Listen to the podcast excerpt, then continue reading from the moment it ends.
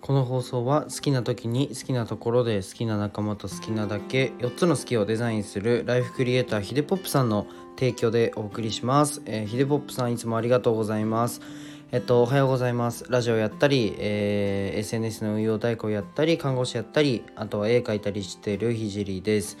えっと今日のテーマは音声で伸ばす基本というテーマで話していこうと思います。まあ、僕のラジオは、まあ、起業してみて学んだことだったり障害者施設を立ち上げるまでの過程だったりあとは僕の作品をどうやって世界に届けるのっていう過程もね発信しています。1.2倍速で聞くといい感じに聞けます。えっと今日は音声配発信音声 SNS で、まあ、フォロワー1000人行く上で僕的に大切なことを分解してえっと何回かに分けて話していこうと思います。まずね、ええっと、音声 SNS のいいところは何かなっていうふうに考えると、まあ、声が届く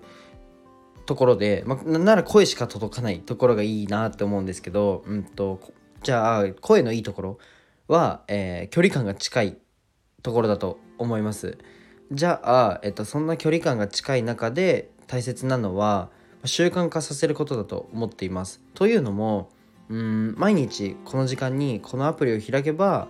えー、聞ける聞ける人っていうことでのつながりを作ることが大切だと思っています。まあ、そこで、えっと、継続することが必要なんですけど、まあ、皆さんは何を発信していますか？えっと、音声で。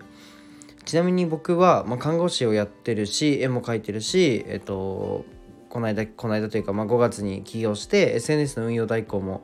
やったりしています。まあ、収益化しているところで言えば、まあ、このラジオも、えー、スポンサーさんからお金をいただいて、ってるのでスポンサー枠ですね。で、えー、収益化していますし、えっと、カメラマンもうんやったりしてました。で、えっとまあ、これらの仕事から学んだことを共有していくというコンセプトから僕のラジオは始まったんですけど、えっと、ラジオで毎日話すとなるとネタがなくなるという現象がね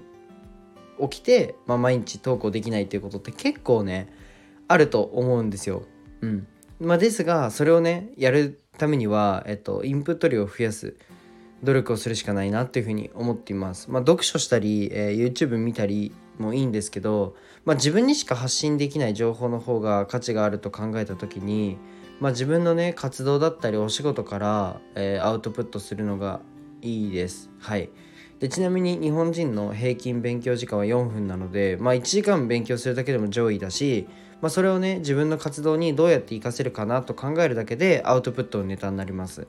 うん、これ結構おすすめです。で音声 SNS では特に継続が大切なんですけど、まあ、インプットの時間をどれだけ設けてますかね、まあ、かなり重要なテーマであるかつ、まあ、発信しないと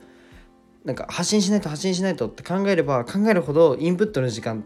が少ない方もいるのではないかなというふうに